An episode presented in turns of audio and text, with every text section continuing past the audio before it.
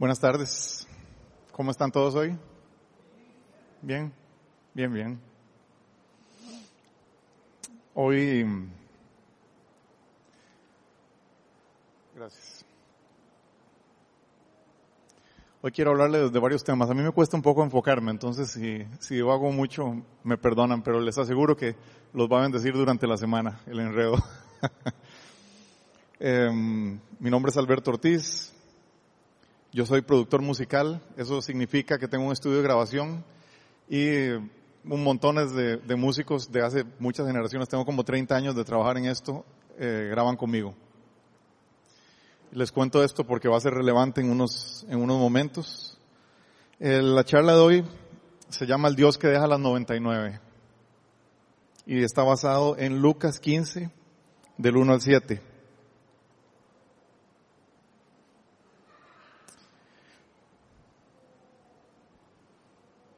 Parece que la, la coordinación... Ya, ok. Muchos recaudadores de impuestos y pecadores se acercaban a Jesús para oírlo, de modo que los fariseos y los maestros de la ley se pusieron a murmurar. Este hombre recibe a los pecadores y come con ellos.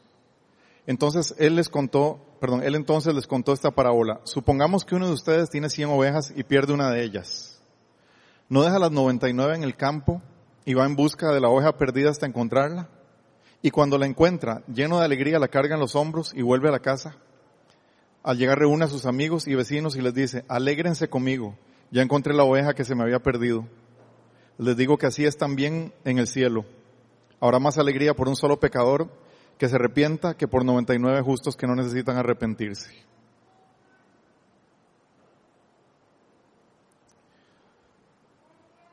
Quiero estos días Dios me ha estado hablando mucho de esta palabra.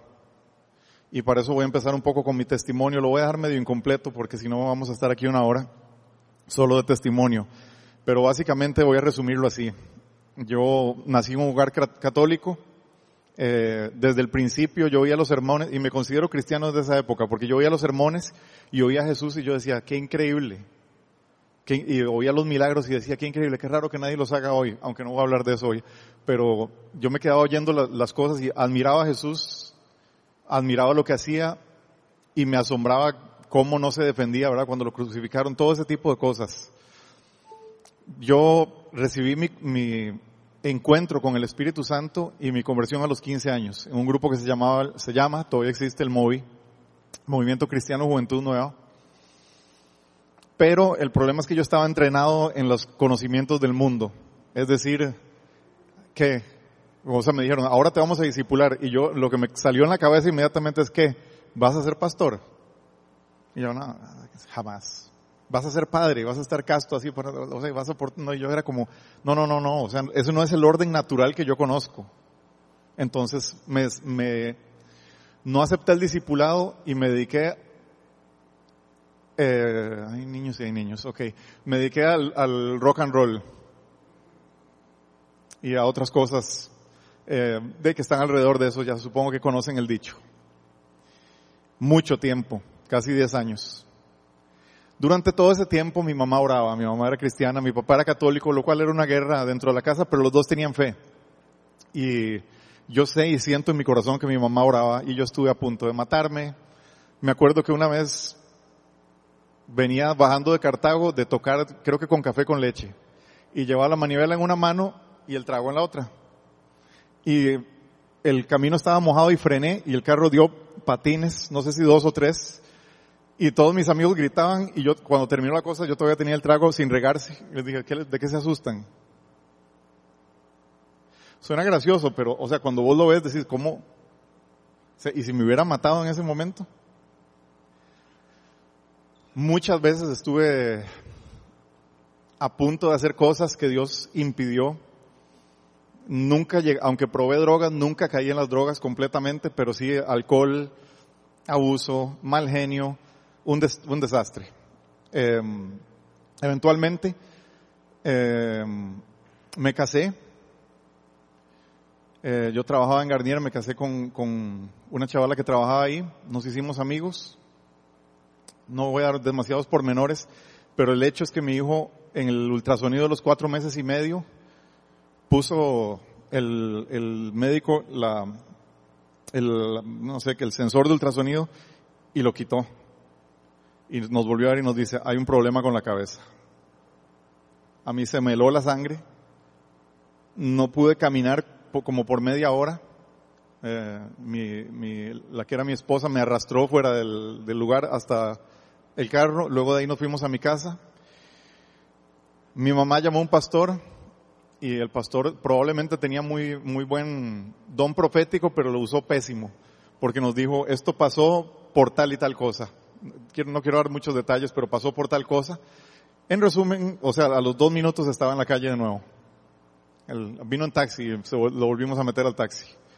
Después, yo estaba tan, tan, tan lejos de Dios que empecé a buscar, o sea, que sabiendo la necesidad espiritual que tenía, empecé a explorar el New Age empecé a buscar eh, espiritualidades alternativas, algo que le diera sentido a este que estaba pasando.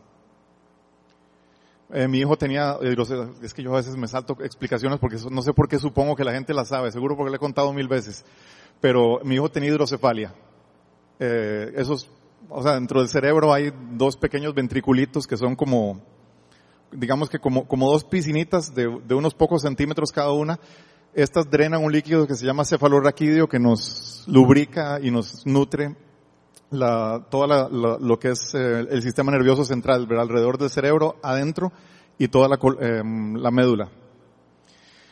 Es por alguna malformación congénita, esto se cierra y los ventrículos comienzan a inflarse. Este nivel de inflación era tan alto que el diámetro de las paredes del cerebro de, de mi hijo, que se llamaba Andrés, medían menos de un milímetro. O sea, no tenía cerebro. no colapsaba porque la presión de líquido era tan alta. Cuando encontramos un médico que, que nos dijera algo que tenía sentido, porque tristemente una de las cosas que no le enseñan a los médicos o no la aprenden es a explicar qué diantres es lo que está pasando. Y todo era como, no va a ser, eh, no va a ser profesor de matemáticas. Y uno, ¿qué? ¿Qué? ¿Qué, significa eso? eventualmente nos dijo esta explicación y nos dijo, nos dijo otras dos cosas. Nos dijo, va a vivir muy poco y la vida va a ser muy difícil para ustedes y para él. Em, encontramos una persona que había pasado por más o menos lo mismo, había perdido a su hija, no se le había formado eh, los músculos que están por encima del peritoneo y tuvo una infección y murió. Llegamos a la casa de esta mujer y no me acuerdo cómo fue la conversación, pero ella nos, explicó lo que había pasado y de pronto alzó a ver el cielo y dijo, pero es que el Señor, y fue como una onda expansiva que pegó en mi corazón y me recordó a quien me había yo entregado hacía mucho tiempo antes. Nada más, o sea, fue, fue algo verdadero, fue un momento en donde los rescoldos que quedaban de semilla o sea, echaron verde de un golpe. Era un verde diminuto, pero era un verde.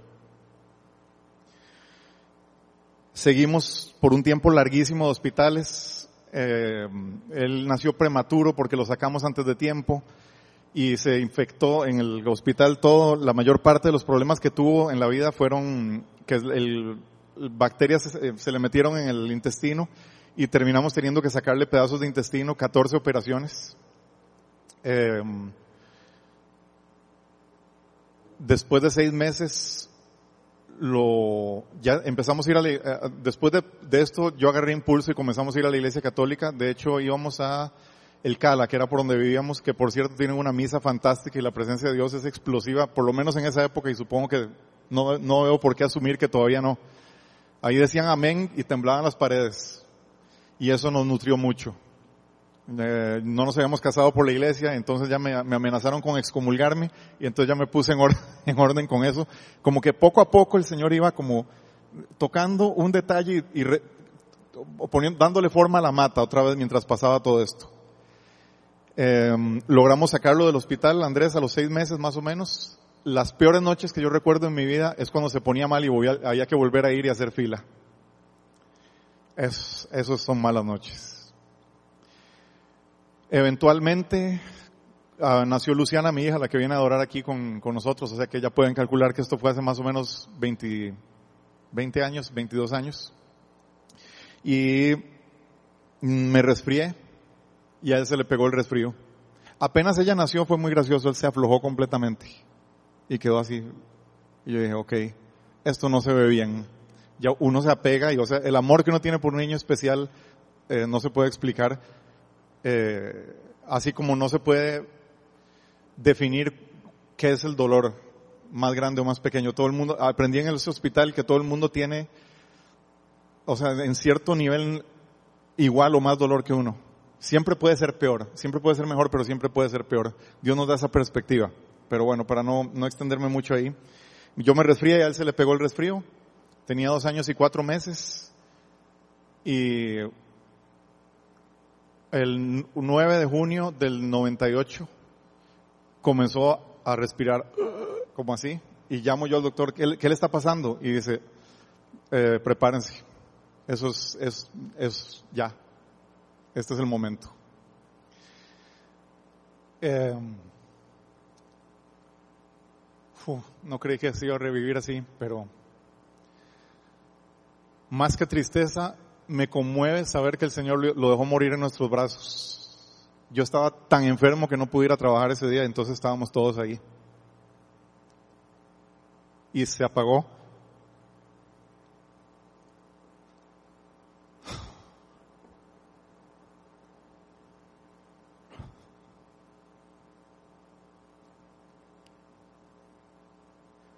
Hasta en eso tuvo detalles Dios.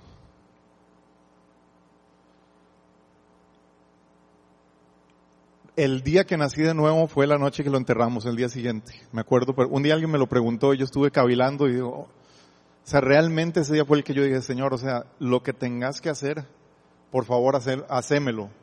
Lo que, o sea, lo que sea. Que yo lo vea bueno o malo y me pongo furioso cuando lo veo malo, pero lo que sea, pero no me deje salirme de aquí en cierta forma me yo quería ir donde, donde, donde mi hijo está. Me quedó como, como esa, esa marca, esa, como ese pacto. Y yo tomé esa decisión y desde entonces ahí he estado. Luego eh, me pasé a unos años después a Viñas Casú.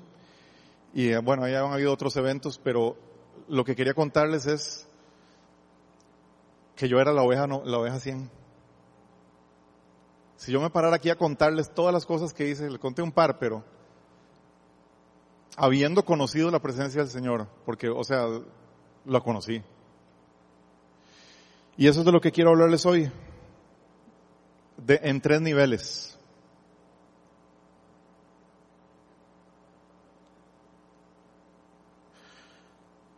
Cuando veo, leo este versículo que acabamos de leer, esta, esta lectura, veo sobre todo dos aspectos principales de la vida cristiana y son las ovejas que están en el campo, las 99, y las que se escapan. Porque hay varios niveles en esta lectura. En la escritura Dios nos habla repetidamente de ovejas. Y aquí voy a leer un poco. Eh, si Jesús nos habla repetidamente de este animal como ejemplo de lo que somos de los que somos suyos, es bueno echar un vistazo a las características que posee una oveja. La oveja es un animal de grupo. Es un animal, o sea, que, necesita estar entre muchos. Es familiar y hace grupos familiares. Es muy noble, o sea que no es, no tiende a atacar a, las otras ovejas ni a otros animales, pero también es muy nerviosa y también se asusta muy fácilmente. Particularmente si no encuentra a, los miembros de su grupo familiar, es muy fácil que, realmente entre en, un, en un estado de nervios muy alto. No posee defensas propias, no posee veneno, cuernos, colmillos o garras es enormemente dependiente y si se enreda o despeña es casi imposible rescatarse ella misma. Eh, no come cualquier cosa, sino que come pasto y este debe ser fresco y verde. Produce lana desde muy joven y sigue produciéndola sin cesar y aumenta su producción entre más se le corta. Tiene excelente vista periférica, es decir, que ve muy bien la generalidad, pero es pésima viendo de cerca. Entonces es facilísimo que un hueco o una sombra y ahí se, se, se, va de cabeza y nuevamente no puede zafarse. Por esa razón es que cuando la oveja huye tiende a buscar la luz. Casi nunca están en lo oscuro, ellas necesitan estar afuera. Y son propensas a caer en desniveles de terreno fácilmente. Son bastante frágiles. Si usted le quita la lana a una oveja va a ver que es un animalejo escuálido y no muy bonito. Con la lana es, de lo más, así uno dice, sí, voy a abrazar esta cosa, pero cuando no hay pelo uno dice, no, voy a huir de esta cosa. o sea, o, la prefiero cocinada o algo así. Cuando ellas se sienten perseguidas tienden a huir hacia lo alto de la montaña, no tienden a correr hacia abajo. El comportamiento es correr hacia arriba de la montaña. O sea, no quiero ir muy rápido como para que vayan internalizando todas estas características que son sumamente interesantes. Estuve en, Wikipedia mucho tiempo para sacar esta cosa. Eh, y en otras, otras cosas porque es, Wikipedia tiene como 100 páginas de esto. Tienen excelente oído y excelente olfato. Son de la misma familia de las cabras. No sé si se acuerdan de lo de los cabritos y las ovejas. Es interesante esto. Pero no se pueden reproducir entre sí. Y en los rarísimos casos registrados que ha pasado que se reproduzcan entre sí, las crías son estériles. Son diurnas y rumiantes y se alimentan, bueno, ya puse eso, el pasto corto y, fresco, pero rumiante significa que come. Esto es un poco asqueroso, pero lo tienen varios estómagos. Uno es como el nuestro, que digiere un poco, ah, bueno, aquí tenemos a alguien que debería dar esta explicación más, más fácil. No, le da pereza. Bueno, yo lo voy a explicar. Si digo una estupidez, me, me avisa. Este, él es veterinario, eh, excelente. Eh, pasan la comida en los estómagos, lo digieren uno y la pasan, la vuelven a masticar y la vuelven a bajar. Y ahí pasan y pasan hasta que es un alimento que se puede deshacer en los carbohidratos y los otros nutrientes y minerales que ocupan para alimentarse. Pero el hecho es que no tragan como dementes, ¿verdad? Sino que van despacito. Em, se dice eh, en muchas charlas que las ovejas son los creyentes. Y en aquel tiempo los creyentes se consideraban los judíos. Y Jesús nos hace una parábola de dos tipos de ovejas. Dice, em, eh, tengo ovejas que son de este redil, pero tengo ovejas que son de otro redil. En aquel momento las autoridades judías no entendían esto, pero, pero básicamente al día de hoy significa que cualquiera puede ser una oveja. En aquel momento para los judíos era impensable, ¿verdad? Que iba a haber salvación afuera de Israel. Pero Jesús dice, o sea, tengo unas ovejas, así, o sea, ustedes son mis ovejas, pero tengo otras ovejas que no son de, que no son de este redil y esas también las voy a traer hacia mí. Porque parte de lo que quiero dar a entender en esta charla es que necesitamos quitarnos el velo del juicio para poder entender qué es perseguir la oveja 99, en 100. Tengo pegado eso. Es que 100 me suena como, como buena nota, ¿ven? Soy juicioso también. Em, ¿Qué significa todo esto? Vamos a poner un ejemplo, eh, y no vamos a leerlo, pero Cornelio en Hechos 10 era un centurión, como quien dice, un impío. Ya la iglesia, ya Jesús había resucitado y había vuelto al cielo, el Espíritu Santo estaba sobre la iglesia y estaban convirtiendo gente. Uno de los símbolos de, conversión o de nacer de nuevo es recibir el Espíritu Santo y tener los dones espirituales. Eso se llama el bautismo del Espíritu Santo. No voy a entrar mucho en eso, pero era una de las manifestaciones normales es que la persona empezaba a profetizar o a hablar en lenguas. Para hacer el cuento corto, Pedro recibe una visión y Cornelio, que es un centurión, o sea que no es del pueblo, no es judío, no tiene sangre judía, no tiene nada más que, que Dios lo vio parece que era una persona amable, les había hecho una, sinagoga, daba limosnas y era un hombre devoto y creyente en Dios. Sin embargo, en aquel momento eso no lo salvaba. Pero entonces, Dios le da una visión a Cornelio, Dios le da una visión a Pedro, lo junta. Pedro les empieza a hablar del Evangelio, diciendo, o sea, no sé por qué estoy aquí, y el Espíritu Santo cae sobre Cornelio y toda su familia, y empiezan a hablar en lenguas y a profetizar. Pedro se asombra y a sus adentros piensa, qué tortón, ¿cómo voy a explicar esto ahora? Porque era considerado herejía. Sin embargo, Dios empezó con las ovejas del otro redil. Y, Cornelio se convierte y es hecho salvo y lleno del Espíritu Santo. ¿Por qué les conté acerca de mi profesión? Y aquí voy a tratar de ser cuidadoso. Tengo un cliente que acaba de llegar al estudio.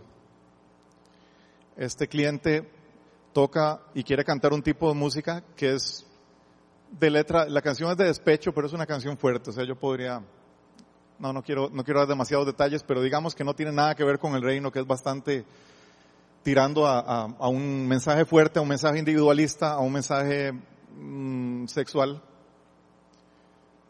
Y empiezo a hablar con la persona y me dice que trabajó con un productor famoso de este tipo de música, pero que no le resultó y que entonces le habían dicho que yo era el productor con el que tenía que trabajar.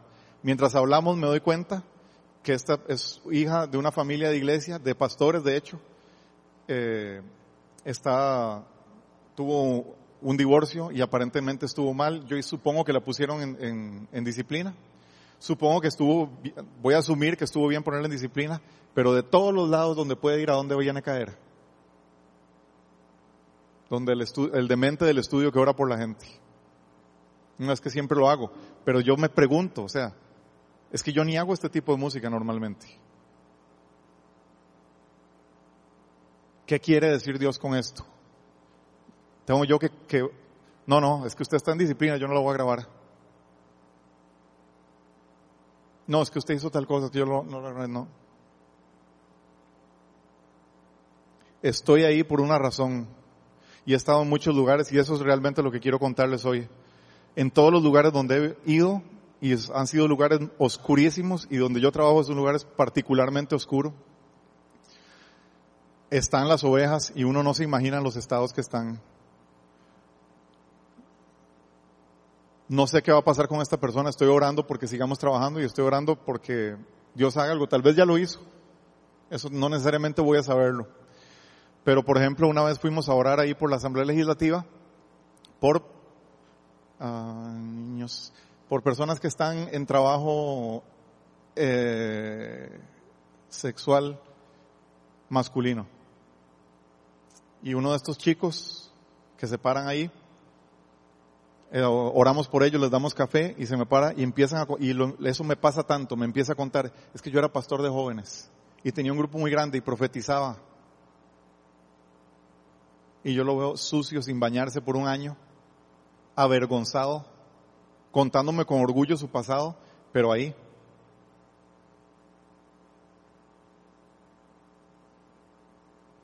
¿Cuál es el corazón de Dios? Y eso es lo que vengo a hablarles hoy. Él dice que deja las 99 que están convertidas para irse detrás de la que se escapó.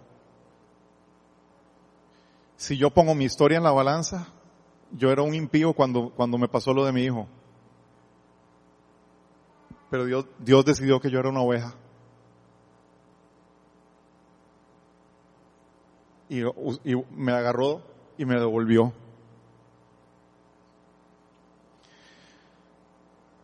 ¿Qué es fácil con estas personas? ¿Qué le puede uno decir a una persona? ¿Qué son buenas noticias para una persona que está en una esquina en San José esperando que lo recojan?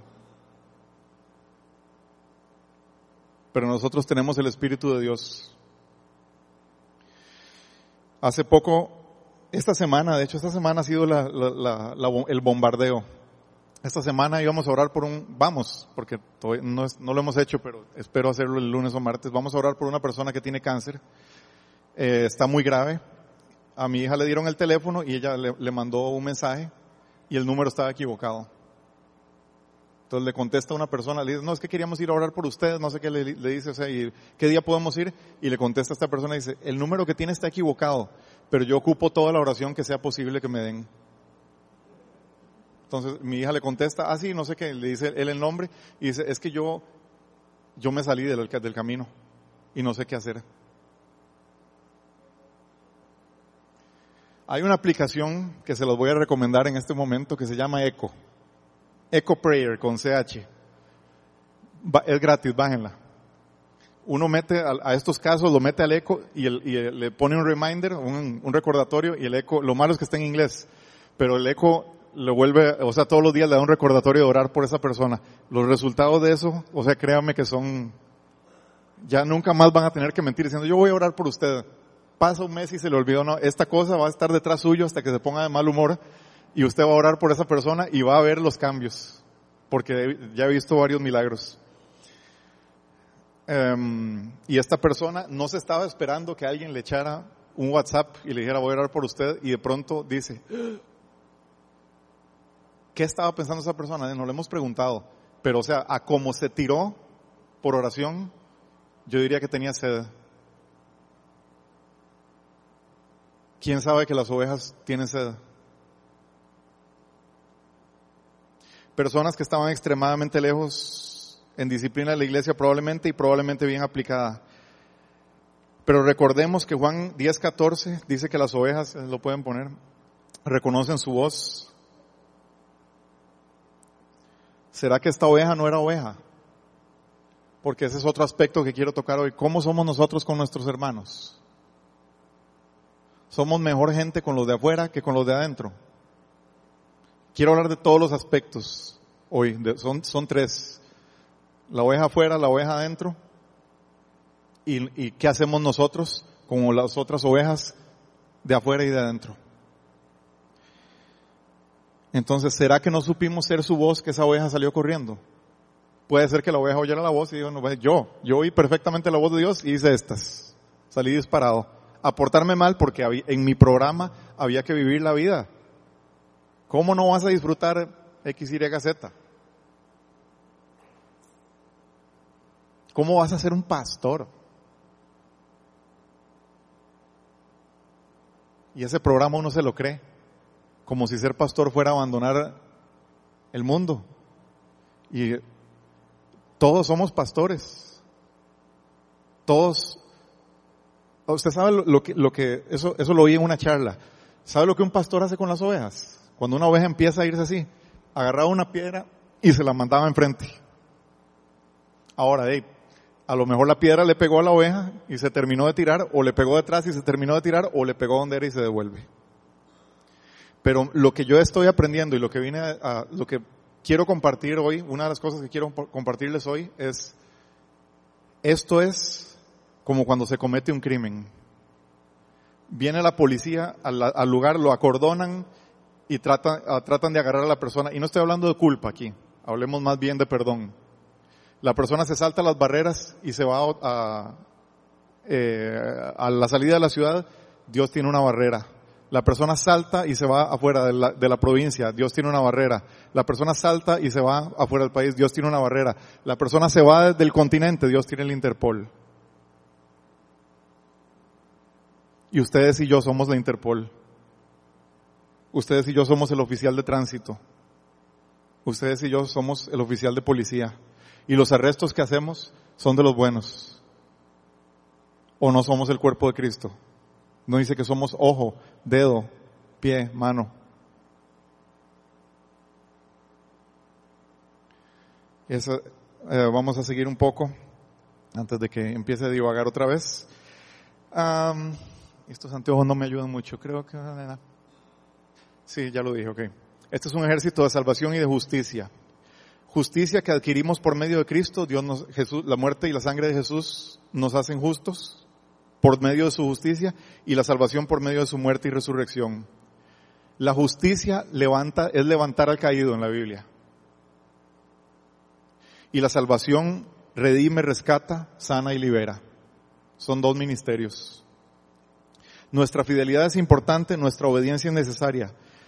Pero el Señor no nos planta en el árbol por otra razón que no sea por su gracia. Romanos 11, 22, 24.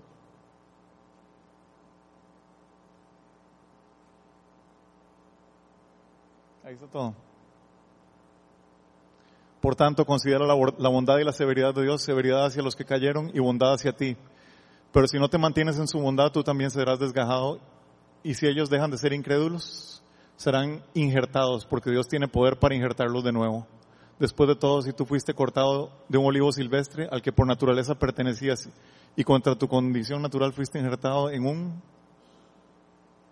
olivo cultivado, con cuánta mayor facilidad las ramas naturales de, ese olivo serán injertadas de nuevo en él. Está hablando de Israel, pero el punto es que Él nos injertó y nos injerta por gracia. Entonces no hay que...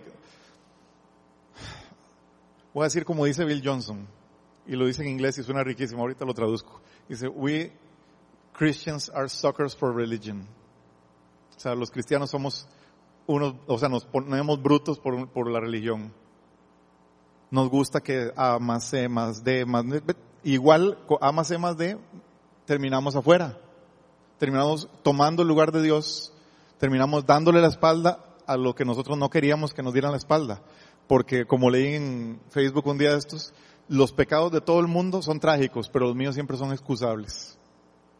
Yo siempre tengo una excusa, no, es que me, criaron mal y me pegaron mucho cuando era pequeño, no, es que en mi familia hay alcoholismo, pero cuando otro está en el caño, es no, no, jamás, eso no es de Dios.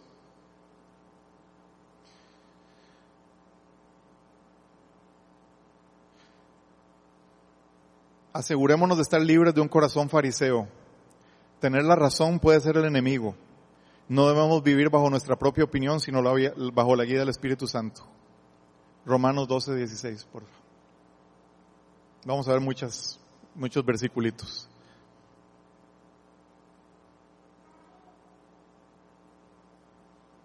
¿Se lo leo o les basta ahí? Pueden participar si quieren preguntar algo y todo. Yo, no, me gusta mucho la, estar hablando y hablando. Pero que eh, esos consejos a veces nos los saltamos, ¿verdad? O la mayor parte del tiempo. Ese era el punto uno. Punto dos, estemos listos para toda buena obra. No prestos a destruir, sino a amar y a ser fieles, especialmente con los hermanos, los que estamos aquí y más especialmente con los hermanos rebeldes. Es natural la tendencia al juicio, ya que por la batalla que libramos creemos que tenemos derechos extra. Pero la parábola del Hijo Pródigo nos revela algo muy peligroso que tiene el poder de sacarnos de la celebración del Padre. Recuerde que el gozo de Dios es nuestra fortaleza. ¿Todos se acuerdan de la parábola del Hijo Pródigo? La parábola del Hijo Pródigo era el Hijo decide que quiere la plata y quiere irse a hacer lo que le da la gana y se jala siete mil tortas y vuelve y el padre le hace un fiestón tremendo. Y el otro hermano, ¿qué hace? Se para furioso fuera de la puerta y decir, ¿qué es esta cascarudez? O sea, yo me llevo portando bien 40 años y este le hacen el fiestón y yo he estado aquí haciéndole el bonito a mi papá y a mí qué. Y le reclama al papá, eso, eso está bien, pero el punto es que decía que el hijo no entró a la casa.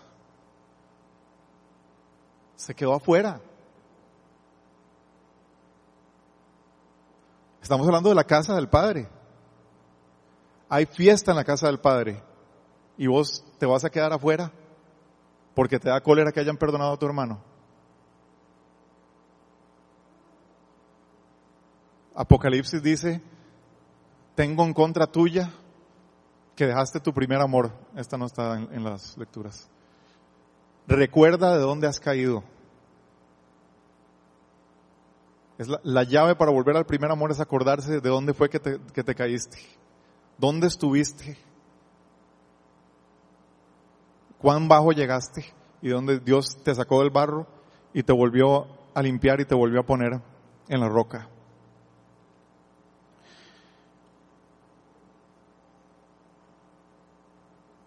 El gozo del Señor es nuestra fortaleza. ¿Cómo hacemos a Dios gozoso? Lucas 15, 3 al 10 es la lectura principal que teníamos. Cuando el Padre, cuando, cuando Dios encuentra a su oveja, voy a parafrasearlo un poco, lleno de alegría, la carga en los hombros y vuelve a la casa. Al llegar reúne a sus amigos y vecinos y les dice, alégrense conmigo, ya encontré la oveja que se me había perdido. Les digo que así también es en el cielo. Habrá más alegría por un solo pecador que se arrepienta que por 99 justos que no necesitan arrepentirse. Si el gozo del Señor es nuestra fortaleza, aquí está una fórmula para darle gozo al Señor. No quiero adelantarme a las conclusiones porque todavía se me hace muy corta. No nos olvidemos de que Jesús nos dice que nos saquemos el ojo si es ocasión de pecado. Eso es la otra cosa que es importante. Estoy hablando, eh, hablé un poco de la actitud que hay que tener afuera de la iglesia y cómo debemos, somos creo que la conclusión a la que quiero llevarlos es, somos un misionero donde quiera que estemos. Olvídese irse de misiones a África. Si Dios lo llama, vaya. Pero mientras no lo llame a misiones de, África, ¿dónde está usted parado? Tiene una peluquería. Trabaja en un burdel. Porque vieran que ahí también se puede hacer luz. No sé si se acuerdan que la primera tal vez nunca lo han oído, pero en Juan 4, Jesús encuentra a una mujer en un pozo. Esta mujer llegaba al pozo al mediodía y la gente que ha estudiado esto piensan que llegaba al mediodía, que es una pésima hora, la hora más caliente, porque esta mujer era una mujer, eh, eh, y Jesús se lo dice, era una mujer mal portada. Tenía cinco, tenía, había tenido cinco maridos y el que tenía ahora no era el marido. Las demás mujeres le hacían la mala cara y entonces ella a escondidas en la peor hora se iba al pozo. Jesús le habla y ¿qué hace ella? Me vuelve a Samaria donde todo el mundo dice, me parece que ese que está ahí puede ser el Mesías. Se uno, otro y otro al punto de que todo el pueblo salió y fueron donde ella. Y dijeron, ahora ya no creemos por lo que nos dijiste, sino porque lo estamos viendo. Ella fue la primera evangelista. ¿Quién era? ¿Quién era Rahab? Que está en el linaje del Señor. Está en el linaje, está apuntada. Rahab, y eso se lo oí al pastor de Comunidad Paz y me pareció demasiado increíble. Rahab es la vecina que usted no quiere tener.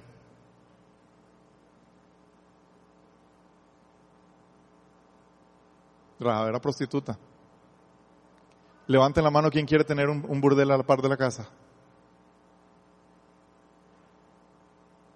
¿Cuántos aquí saben cuál fue la única casa que no se cayó de Jericó?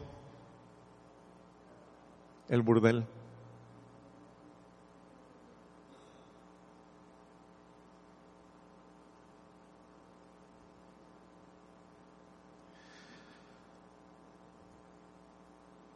Sin embargo, respecto a nosotros, no nos olvidemos de que Jesús nos dice que nos saquemos el ojo derecho si, no es, si nos es ocasión de pecado.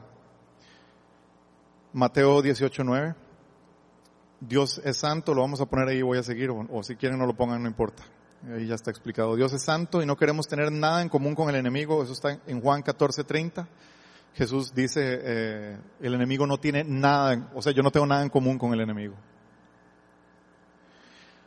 Es solo que nos es más fácil percibir reglas religiosas que percibir el corazón de Dios. Porque estamos entrenados, como yo estuve entrenado para quedarme sordo con todas las cosas que Dios me, me prometió, que las estoy haciendo hasta ahora y me salté 10 años de, de propósito por no hacer caso a eso, por hacer caso a mi programación del mundo y no a mi programación de Dios. Ya me distrajo la alarma. Um,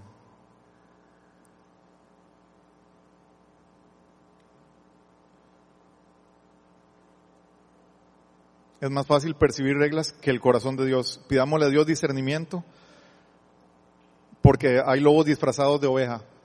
No todo el mundo es una oveja. En las comunidades Dios dice que hay lobos. Parecen ovejas, pero por sus frutos los conoceréis. No estoy diciendo que nos descuidemos y que dejemos de tener discernimiento. Pero al mismo tiempo hay ovejas que parecen lobos. Vemos gente, no sé, ¿qué puedo decir que no vaya a sonar juicioso y desagradable? Tal vez mejor no digo nada, pero todos hemos visto a alguien que uno dice, este en Dios no cree, pero ni de lejos.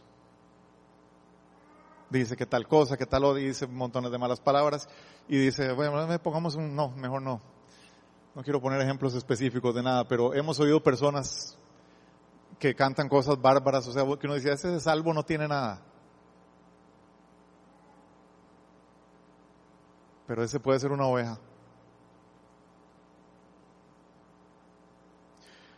Una oveja disfrazada de lobo.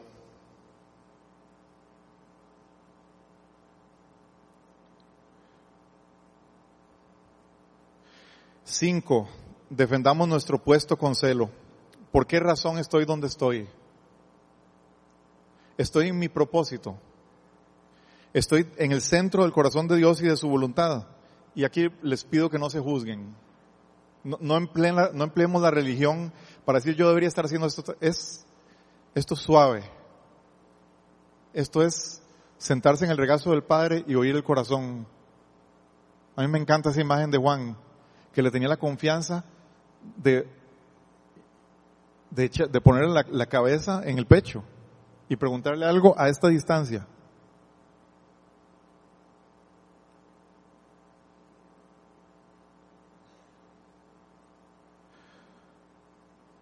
No se juzgue, pida sabiduría con fe y encontrará esa sabiduría, nos dice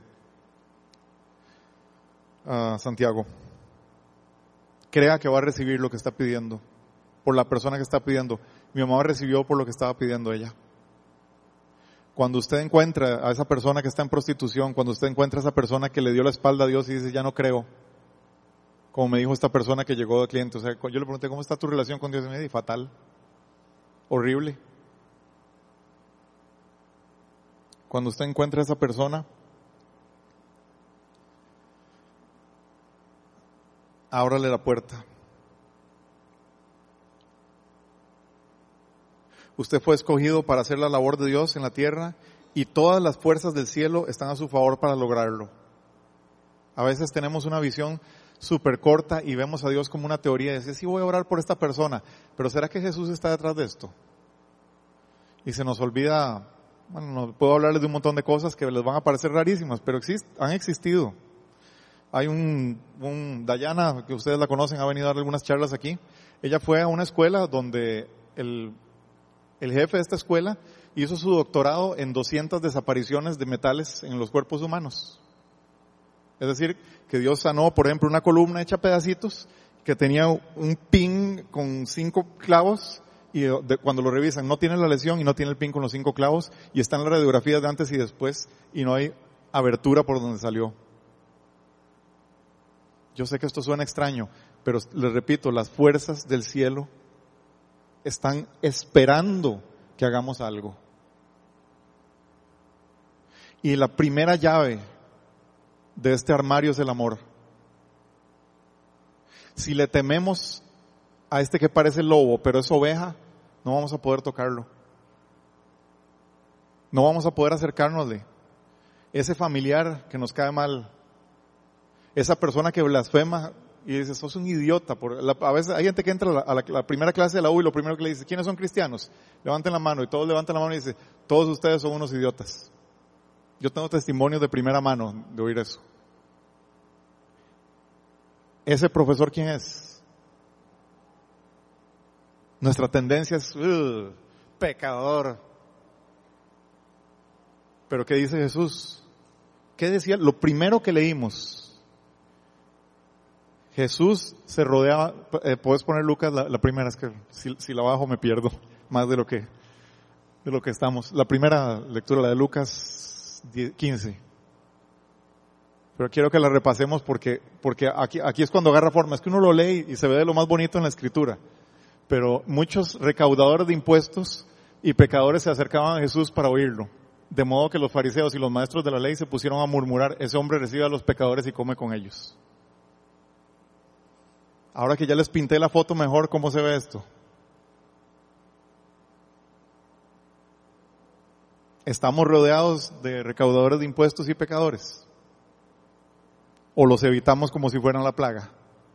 Porque nos da miedo que el disfraz de lobo nos muerda. Y si muerde. Por eso Jesús dijo, si tiene dos capas, déselas. Si le pide que camine una milla, camine dos. Una vez oí un testimonio que me pareció extraordinario. Estaban evangelizando en una plaza, un grupo, y pasaron por enfrente de unas personas que decían ser satánicos.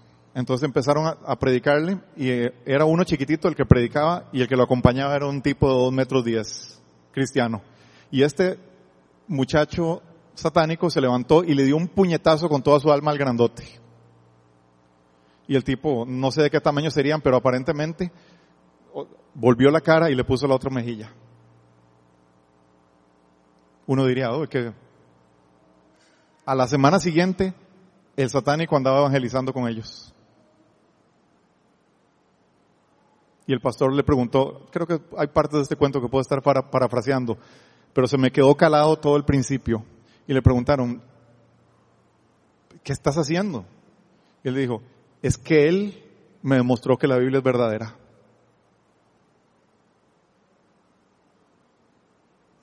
Con un gesto.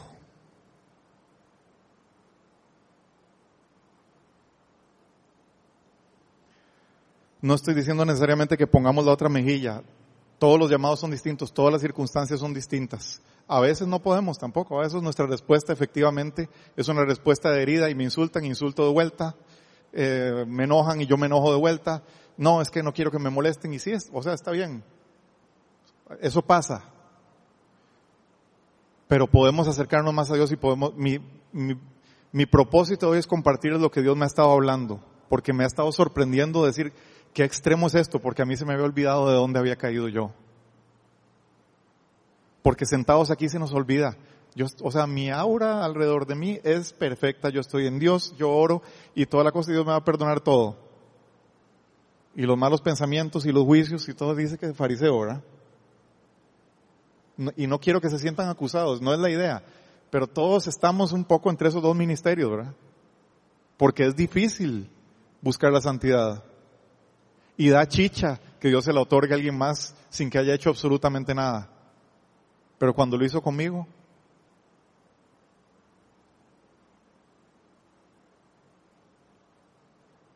y cuando uno se acuerda así, se le, a ver, se me, se me salió, se me pinta una sonrisa. Pero uno dice, no es, no es tan, no es tan complicado. Es como dices, es como un, ser un niño. ¿Cuántas veces los chiquitos se pelean 30 mil veces y vuelven y, y a los 10 minutos están todos jugando felices? Ese es el tipo de casa que Dios quiere tener. Él ser el padre y que sus hijos, claro que nos vamos a pelear, claro que nos vamos a rechazar.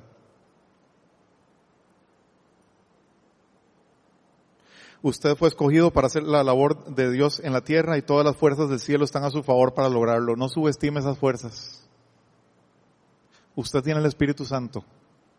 Y el Espíritu Santo, tenemos esa cosa y de que, ah, es que solo los santos, o sea, si estás perfecto, orás y Dios te responde. Solo si estás perfecto, tocas a alguien y le sale, se le quita la enfermedad. Pues vieran que les cuento que Dios es rarísimo en eso impredecible y nunca hace las dos cosas iguales. Revisen las sanidades de ciego de los evangelios. No hay dos iguales. No hay. A uno le escupió, al otro le lavó los ojos, o yo no sé si era escupido y lavado al mismo tiempo, pero todas son distintas. Todas. Él está esperando que estemos de la mano de Él y no, no quiero como, como decir, o sea, que si no hacemos milagros estamos mal, pero crea que usted tiene eso. Un día estos me llamaron y a mí, como yo tengo una tendencia relativamente alta al orgullo, Dios me esconde un montón de cosas que hace a través mío. Pero ya cuando estoy a punto de reventar en mil pedazos, me muestra una. Cuando yo digo, ya el Señor no me usa, estoy amargado, me, cae, me cae malísimo. Todo el mundo hace milagros y empieza uno en esa retajila, ¿verdad? Todo el mundo hace milagros menos yo, todo el mundo le oye menos yo, y esa comparadera y esa cosa terrible. Y estoy en ese pleito y no sé qué, y un día me llama alguien y dice, ah, mira, eh, y hablamos media hora. Y al final de la, de la media hora me dice, ah, y se me había olvidado decirte que estoy, que estoy impresionado. Porque el otro día que oramos, había un chiquito con un pulmón colapsado y vos dijiste, Señor, te pedimos, pero fue una oración así, exactamente esta. Señor, te pedimos un pulmón nuevo para ese chiquito. Eh, quería, se me olvidó contarte que le salió un pulmón nuevo. O sea, que el, pulmón quedó perfecto y que nadie sabe cómo fue que pasó. Claro, me enteré esto yo un año y resto después. Entonces, de, qué difícil que sea, de, Dios me cuida. O sea, no, jamás se me va a subir a la cabeza, por eso como ya pasó, es más, seguía amargado como 15 minutos más todavía. Pero, pero me sirve para venir a contárselos y decirles, o sea, Dios hace cosas muy raras. Y no se trata de lo, de lo santo que soy yo, se trata de lo santo que es Él.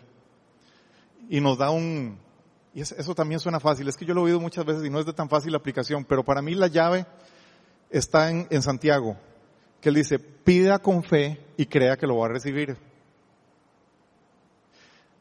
Entonces, un día le estaba yo pidiendo sabiduría al Señor, Señor, ¿será que tengo que salirme de esto o que tengo que quedarme?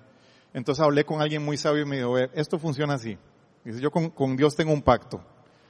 Señor, decime qué es lo que tengo que hacer aquí. Eso sí, la palabra dice que vos me vas a dar sabiduría. Así que yo voy a pedir esto y te voy a pedir, por ejemplo, que el semáforo se ponga en verde o en rojo. Y si sale en verde lo hago y si sale en rojo no lo hago. Y va a ser en el próximo semáforo. Como yo creo que me vas a contestar, el semáforo que me salga eso voy a hacer porque yo creo que me vas a contestar. Porque creo que, o sea, voy a tomar voy a actuar con lo que me vas a dar. Que no es Dios, no me importa. Yo, o sea, yo creo que Dios es poderoso, así que ese semáforo va a ser verde si lo tengo que hacer. No sé si me entienden. Es diminuto. Pero es como decir, o sea, yo, o sea, o sea, si me jalo una torta va a ser culpa tuya porque no me lo, porque no me lo dijiste, pero yo sí te creí. Es válido pelear con Dios un poco en ese tipo de cosas. Uno nunca va a tener razón, pero yo creo que Él se divierte un poco con eso. Y uno se divierte aquí cuando lo viene a contar. Pero eso es mi punto. Ore por la gente, haga el bien, tenga fe de lo que dice ahí es verdad y lo va a recibir. Entonces, cuando usted se encuentra con esa persona que dice, o sea, es que yo, que durante todo el año en el trabajo te he dicho, es que los cristianos sí son unos idiotas. Qué pereza otra vez ese pandereta. Y un día te viene con un problema y decir, usted, vieras que estoy agotado y quiero hablarte a vos. Hace poco alguien me, me, no, creo que no voy a entrar ahí, es demasiado extraño. Dejémoslo en, en dejémoslo ahí donde está. Es que yo trabajo con, con, con o sea, trabajar con músicos y artistas es sumamente interesante. están como en el límite de lo espiritual y lo mundano y, es, es muy interesante. Pero el punto es que ese día tenés que estar lista. Ese día tenés que estar listo.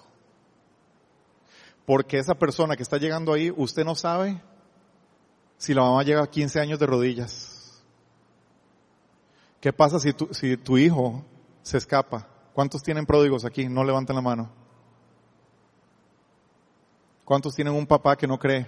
¿Cuántos tienen un hermano que está en drogas? ¿Cuántos tienen un hijo que iba perfecto y apenas entró a la U se desmadró por completo y están fumando marihuana? usted dobla rodillas y se las rompe por él, ¿verdad? ¿Y sabe qué es lo que realmente pasa?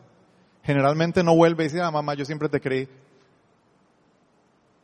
Generalmente se encuentra con alguien como usted o como yo, que está listo.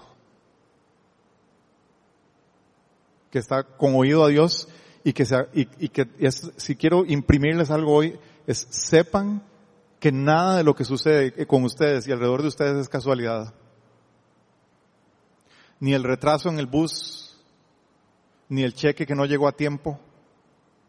Vas a ir a, protestar el cheque y ahí puede que haya alguien que necesita oír lo que tenés que decirle, que necesita una oración, que la palabra que le vas a dar va a ser como cuando uno le pega al ping-pong de chaspín y tal vez no pasa la, la, tal vez no pasa la net, pero rebota con efecto. Porque Dios está con ustedes está con nosotros, está actuando en nosotros. Y nosotros tornamos la vista ciega, pero la Biblia nos dice que las fuerzas enteras del cielo, el propósito de la creación humana, el propósito de la muerte de Jesús, es esto. Y nos lo dejó a nosotros. Si usted tal vez no sea el pastor de una iglesia, 3% de las personas llegan a ser pastores en una iglesia. El otro 97% estamos ahí afuera. Entonces uno a veces se desanima, no, es que si yo fuera, eh, yo, yo lo que quiero es trabajar en una iglesia. Y yo quiero dedicar mi tiempo entero a Dios, lo tenés dedicado entero a Dios. Estás en el lugar correcto. Tenés las armas correctas espirituales, tenés el poder del Espíritu Santo, el poder que resucitó a Jesús con vos. ¿Que me porta mal? Sí, ¿Qué es portarse mal? Busque a su papá y actívese, porque Él te ama y te va a usar y todas las puertas del cielo están detrás tuyo para completar la obra que Jesús voluntariamente decidió que era mejor dejárnosla a nosotros que seguirla haciendo Él mismo. Él lo dijo, está en Juan, al final. Es mejor que yo me vaya porque así os envidiaré el Espíritu Santo.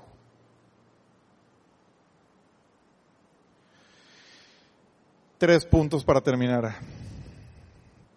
Espero que sean tres porque es capaz que puse un número y en otro no los puse. No los puse. Voy a leerles unas lecturas importantes para pastores y padres, o sea, personas con responsabilidad. Estemos seguros de no ser así. Jeremías 23, 1 al 4.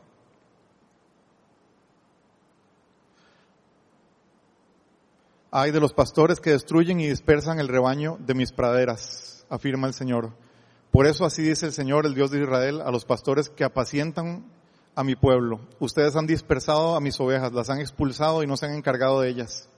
Pues bien, yo me encargaré de castigarlos a ustedes por sus malas acciones, afirma el Señor. El resto de mis ovejas, yo mismo las reuniré de todos los países de donde las expulsé y los haré volver a sus pastos, donde crecerán y se multiplicarán Pondré sobre ellas pastores que las pastorearán y ya no temerán ni se espantarán, ni faltará ninguna de ellas, afirma el Señor.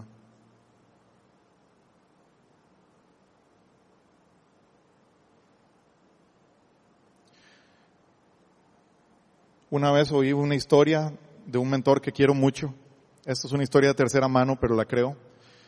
Eh, en una iglesia pentecostal en México, un hombre, un pastor, llegó y dijo, yo tengo autoridad del Señor.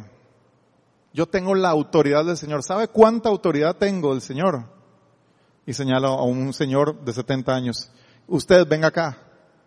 Se levanta el señor y viene. Acuéstese. Se acuesta se le para encima.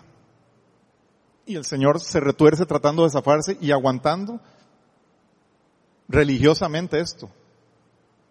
Esta es la autoridad que yo tengo.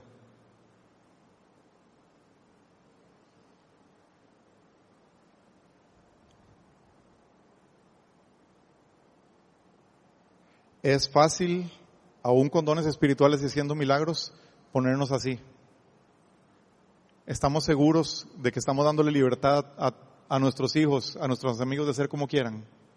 O Jesús aparece y cada vez que alguien no cree, le vuela un, rayo de, de 500, de un millón de voltios. Porfa, no se condenen. Yo soy experto, se, se lo soy experto en echarme culpa encima de la cabeza. No se condenen. Estamos en la dispensación que dice con el afán de servir como Dios quiere. No, sean, no, no somos tiranos, sino que somos ejemplos para el rebaño. Así que cuando aparezca el pastor supremo, ah no, perdón, me, salté una lectura, perdón. Al resto de mis ovejas yo mismo las reuniré de todos los países a donde las expulsé. Y los haré volver a sus pastos, a donde crecerán y se multiplicarán. Pondré sobre ellas pastores que las pastorearán y ya no temerán ni se espantarán ni faltará ninguna de ellas. Esos son ustedes. Esos somos, soy yo no seamos tiranos. Y o sea, si usted esa mano, él dice que nos reunirá. ¿Cómo hace usted para reunir algo? Generalmente es como, usted puede hacer esta uña. Ese, es el llamado hoy, ponernos en ese mismo espíritu y tener cuidado de no ser como los fariseos que, aparecían ahí al principio. No seamos así, sino que seamos de esta otra forma. Primera Pedro 5, 1 al 4.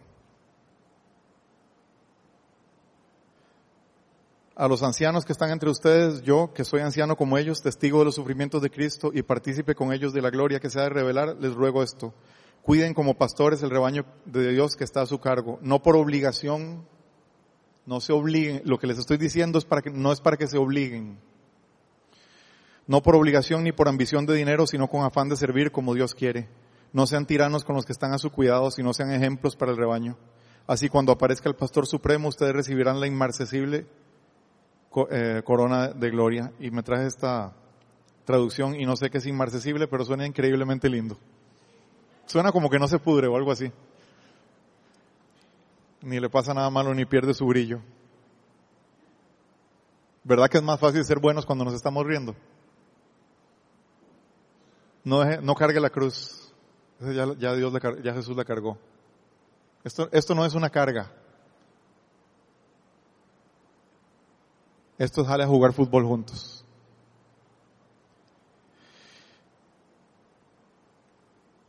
Oremos y tengamos fe sin desmayar. Hoy les he dado un montón de ejemplos de la fidelidad de Dios tras de sus ovejas. Todas mis experiencias de estas últimas semanas me han dado una impresión ah, muy fuerte. Bueno, no, esto, perdón, esto ya lo dije. No podemos ocultarnos del amor de Dios ni de su fidelidad. La palabra nos instruye.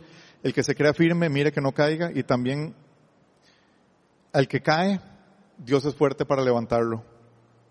Así que no desmayemos en la intercesión, oremos por los demás, oremos por los que están perdidos, oremos unos por otros.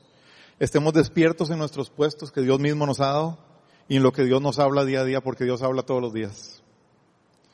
Usted puede ser la respuesta a la oración de muchos padres y madres desesperados y de muchos hijos cansados. Porque hasta la persona que te está robando puede ser una oveja disfrazada de lobo. Eh, ya me pasé mucho de tiempo porque quiero contar otra historia. Ah, bueno, perfecto. Eh, solo me han asaltado una vez en la vida. Entonces iba yo caminando, bajando de la casa de mi mamá a mi casa, que yo vivía bastante cerca, ahí por los Yoses. Iba bajando y un chiquillo de este tamaño, envuelto en una frazada, corrió y se me acercó y dice, ¿tiene algo que me dé? Y yo, eh, de no, en realidad tengo un lo único que tengo es el teléfono. ¿Para qué lo dije? Démelo. Y yo vuelvo a ver aquello, ¿verdad? Que medía tres cabezas menos que yo y inmediatamente uno como hombre saca cálculos. Yo pateo acá, codeo acá y, luego lo majo y se acabó este problema, aun cuando tengo un cuchillo, porque yo no, no, no me llega. Entonces empiezo a pensar eso y siento, eso no es correcto. Ok, seguimos caminando. Deme el teléfono y yo digo, le doy el teléfono y siento el Señor, eso no es correcto. Yo, bueno, ahora sí estamos fregados, ¿verdad? No le puedo dar el teléfono, no le puedo pegar. Entonces hice lo que recomendaba John Lennon. John Lennon decía que cuando lo, lo, rodeaban a uno los, los fans, claro, esto no es exactamente el caso, nunca pare. Siga caminando. Entonces yo seguí caminando. Y el chiquillo decía, voy a contar hasta tres. Y yo, no te voy a dar el teléfono. Uno, sigo yo caminando. Dos, sigo yo caminando. Tres, sigo yo caminando. Deme el teléfono. Y en ese instante, estábamos, eso es gracioso, estábamos en una oscuridad y llegamos a una luz. Y ahí sentí el poder de Dios venir sobre mí, o algo. Sé que es el poder de Dios, pero en ese momento, qué raro, no, lo tengo muy identificado qué fue. Pero me volví hacia él y lo vi a los ojos y le dice, ¿por qué está haciendo eso usted? ¿Quiere que lo maten? Y él se hizo todavía mucho más pequeñito y me dijo, es que quería saber qué iba a hacer usted.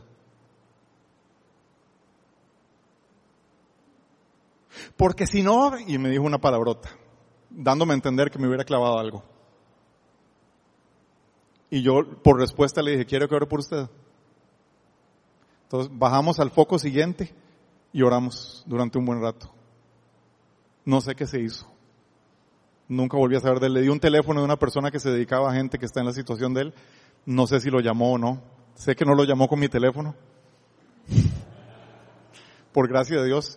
Pero esa es la historia de la única vez que me han asaltado. Yo sé que alguien oró por ese chiquito. Debía tener 16 años.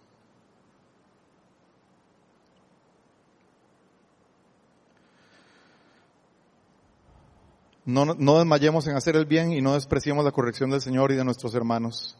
Ahora voy a hablar del último punto que es a los hijos y creyentes. Primera Pedro 5, del 5 al 11. Voy a empezar. Asimismo, jóvenes, sométanse a los ancianos. Revístanse todos de humildad en su trato mutuo, porque Dios se opone a los orgullosos, pero da gracia a los humildes. Humíllense pues bajo la poderosa mano de Dios para que los exalte a su debido tiempo depositen en Él toda ansiedad porque Él cuida de ustedes. Yo sé que es mucho texto, pero creo que clava los clavos de, este cuadro que estoy pintando. Le da las, pinceladas. Vean todo lo que dice aquí. Porque Él cuida de ustedes. Practiquen el dominio propio y manténganse alerta. Su enemigo el diablo ronda como león rugiente, rugiente buscando a quien devorar. Resístanlo, manteniéndose firmes en la fe, sabiendo que sus hermanos en todo el mundo están soportando la misma clase de sufrimientos. Y después que ustedes hayan sufrido un poco de tiempo, Dios mismo, el Dios de toda gracia, que los llamó a su gloria eterna en Cristo, los restaurará y los hará fuertes, firmes y estables. A Él sea el poder por los siglos de los siglos. Amén.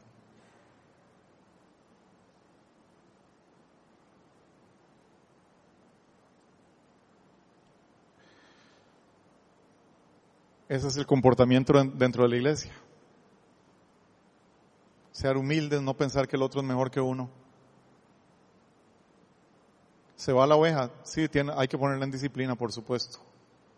Pero tengamos esperanza porque el Señor tiene un retén y otro retén y otro retén y otro retén. ¿Se va a salvar obligatoriamente? No necesariamente, pero ese no es mi problema, porque es juez solo hay uno. Mi problema es seguir haciendo lo que Cristo hizo. Y si yo me quiero parecer a Cristo, necesito estar rodeado de pecadores y recaudadores de impuestos. No todo el día, no es lo único que Jesús hizo, pero a veces tenía mala fama por eso. No quiere decir bajemos el estándar de nuestros valores. Dios le gusta lo que le gusta y Dios es santo.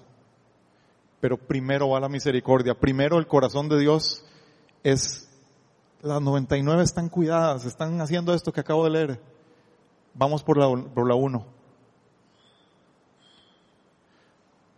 un día que fuimos a visitar una cárcel decía, vamos a llevar el, el Evangelio a la cárcel. Y yo me cayó del cielo, evidentemente, eso que, esa lectura que dice que cuando me viste en la cárcel me visitaste y cuando estuve enfermo me visitaste y cuando tuve hambre me diste de comer y yo los paré y les dije, no por mi sabiduría, pero me pegó duro, dice, nosotros no vamos a llevar a Jesús a los presos, vamos a ir a encontrar a Jesús en la cárcel. Eso es lo que él dice. Él es el que está ahí. Para terminar, eh, hay un grupo que nos va a visitar que se llama Marduk o Marduk o yo no sé qué diantres. Dicen que es el grupo más satánico del mundo. Y lo que uno ve en internet es todos los cristianos diciendo, nos oponemos, no queremos que venga ese concierto. Es un mal concierto. No, es, no es algo maravilloso. Pero resulta que de pronto somos como títeres del enemigo y estamos nosotros haciéndole la publicidad al grupo, a que nadie le importa realmente ni en el mundo cristiano ni en la mayor. ¿Cuánta gente va a un concierto satánico? Y nosotros entramos en ese morbo y en, hubo una lectura que no dije, pero ¿de cuál espíritu somos? Cuando Juan y Jacobo dijeron que caiga el fuego del cielo y él le dijo, yo vine a salvar al mundo, no a condenarlo. Y en la última lectura que tenía es Apocalipsis 22.11.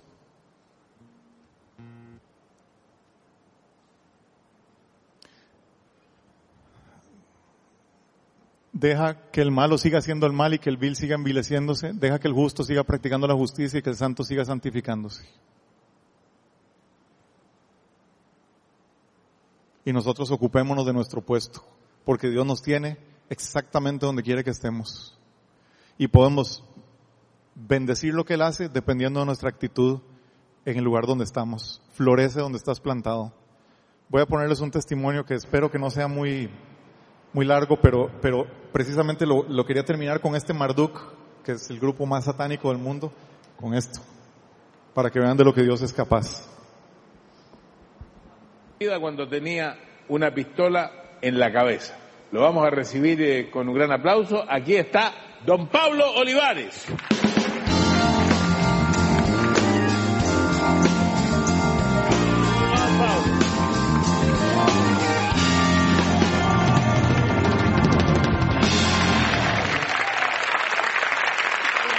Aquí vamos a conversar entre todos. Don Pablo Olivares es músico, le gusta el heavy metal, es eh, rebelde en su casa. ¿Tú, Martín, no fuiste nunca rebelde en tu casa? Sí, pero no como para tocar heavy metal. Ya, bueno, era rebelde en su casa, se va de su casa y empieza con la vida rebelde. Sí. Y se mete en todo lo malo que alguien se puede meter. Sí. Porque cae en las drogas, en el alcohol, y en todo lo que en todo lo que acompaña lo que acompaña eso la noche digamos la noche. En total. Y cuánto a qué edad comienza a los 14 con, esta vida a los 14 años. Sí. Bueno hay que valga redundancia yo nací en un lugar cristiano.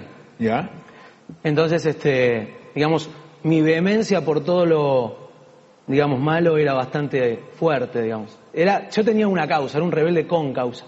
La causa mía era que yo quería hacer mi música y dentro de, mi familia había muchos músicos, pero siempre cristianos. O sea, no, yo no me encontraba, no podía expresar lo que yo sentía en la música cristiana. Quería en esto del heavy metal. Sí. ¿Y entonces cuántos años estás en esta vida?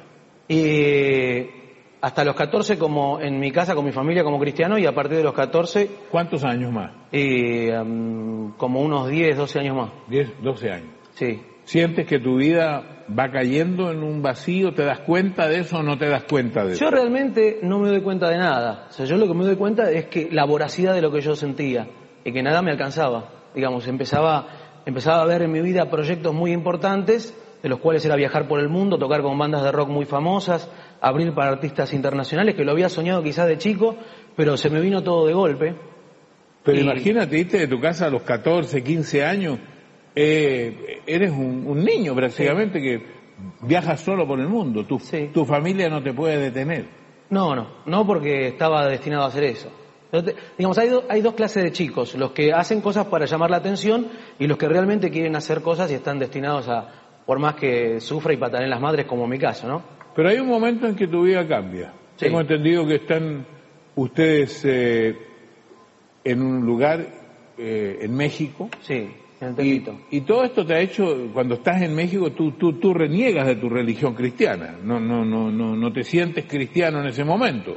No, no, yo una vez que me voy de mi casa, mi mamá, lo que, las últimas palabras de mi madre a los 14 fue, cuando te vayas, ella pensando que yo no me iba a ir nunca, me dijo, cuando te vayas de esta casa, vas a encontrar en la calle que no vas a poder ser de uno o del otro, no vas a poder andar en el medio, sos, perdón, de uno o del otro. Y dije, ¿de qué? ¿O de Dios o del diablo? Y yo le dije, yo me voy con el diablo. Y tuviste 10 años con el diablo, Sí, renegando de tu religión. Sí, porque, don Francisco, usted tiene que entender que en el mundo cristiano, o los creyentes, este, que entienden del poder de Dios, también conocen del poder del enemigo. Y yo quería utilizar, si bien yo había nacido en un lugar cristiano y entendía ese poder, quería manipularlo a mi favor. Y hay algo que cambia tu vida, hay algo que, que- Un que es, un, es un quiebre total. Total, total. Un antes y un después.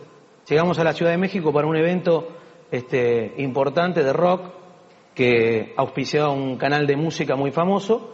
Y, y bueno, yo salgo a comprar un- unos instrumentos y bueno, y somos secuestrados, somos abordados por un, un- un grupo así, comando. Y Tú eras exitoso artísticamente. artísticamente nos estaba era como que estaba llegando mi momento. Era, eh, por eso, eh, digamos, era la impresión mía. Digo, ¿por qué? ¿Por qué ahora, no? Porque era mi momento, era mi, mi oportunidad. Después de haber tantos shows.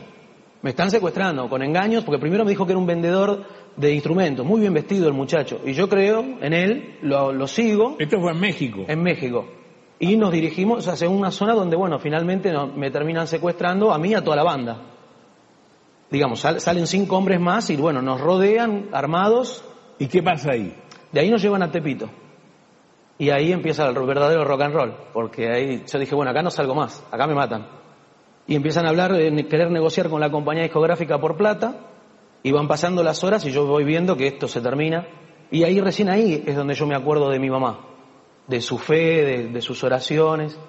De- en un momento te ponen una pistola Sí. en la cabeza. ¿Qué pasa en ese momento? Bueno, él ya no puede negociar más y me apunta. Yo estoy todo tatuado, entonces él se sentía todo el tiempo como que físicamente yo lo agredía. No sé por qué, pero no había conexión con él. El resto de la banda no los provocaba tanto, pero a mí es como que el castigo era todo el tiempo conmigo. Entonces, este, me apunta a la cara y me dice, ¿crees en Dios? Y yo digo, pero por, adentro mío pensé, ¿por qué a mí? Porque no le pregunta a todo el resto de mis músicos que son ateos, ¿por qué a mí? Yo que escondí todo mi pasado, nadie sabía que yo había nacido en un hogar cristiano. Este, y encima yo era el más salvaje de todos dentro de- del ambiente de- del rock. Y entonces este, no sabía qué responder y de adentro del estómago me sale decirle sí. Y cuando le dije que sí me dio miedo haberle dicho que sí, que creía. Y me tapé la cara y dije, bueno, acá me voy. Y por lo contrario, esperé y lo, cuando lo vuelvo a mirar, el muchacho me hace con el arma y me dice, si me hubieras dicho que no, te hubiera matado. Se guardó el arma y salió de la habitación. Empezó a discutir con el resto de los secuestradores. Y ahí yo siento un cambio en mí, físico. Empecé de- del frío y del terror que sentía, empecé a sentir un calor y no entendía y dije, Dios está acá conmigo. ¿Por qué? No entendía por qué. Y era muy fuerte. De hecho, pasaron un montón de otras cosas más. Cuando nos están liberando, otra banda de secuestradores y narcotraficantes entran al barrio y nos quieren matar y estos mismos hombres que nos estaban secuestrando nos, nos defienden. Una locura total. No paraba la odisea, pero adentro mío había algo muy fuerte, un calor, una, una energía que era totalmente, no la había vivido en mi vida. Si bien había nacido en un hogar cristiano, me había bautizado, nunca lo había sentido. Y, este, y empecé a recordar todo eso. Pero la pregunta era, ¿por qué a mí? Si yo hice todo mal y me gustó, ¿por qué a mí? Porque hay gente que hace las cosas malas y dice, no, yo hacía cosas malas y ahora me siento mal. No, a mí me gustaba, yo hacía cosas malas y me gustaba. O sea, lo que supuestamente para la religión y para la fe eran malas, a mí me gustaba. Entonces yo le decía eso a Dios. Mientras corría por esos pasillos le decía, ¿por qué a mí?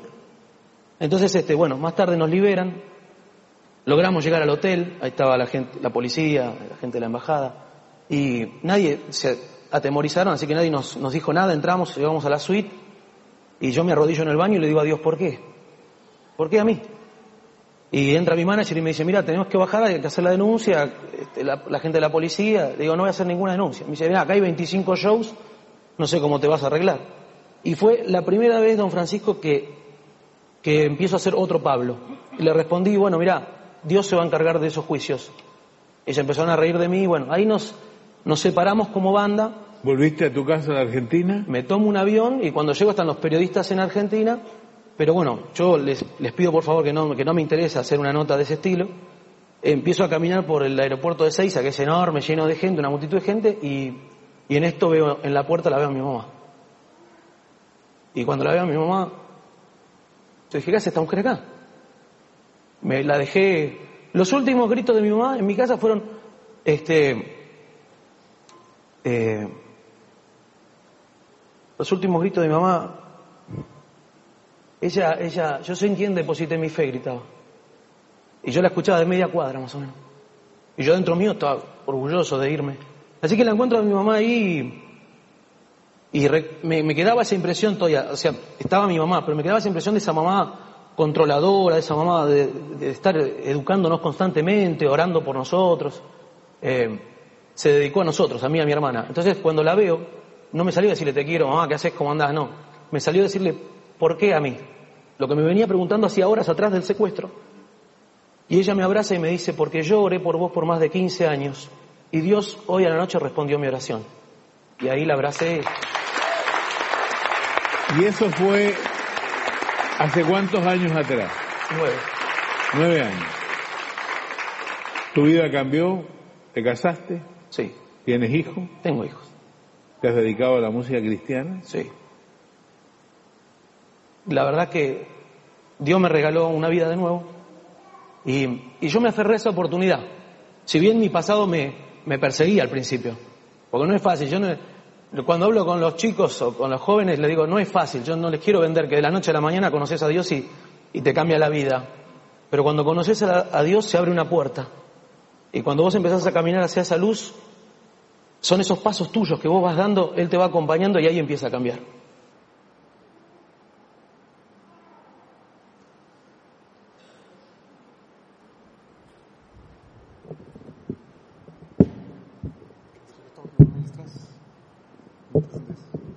Yo toco si quieren. Después yo les pongan música para okay. Bueno, pongámonos de pie.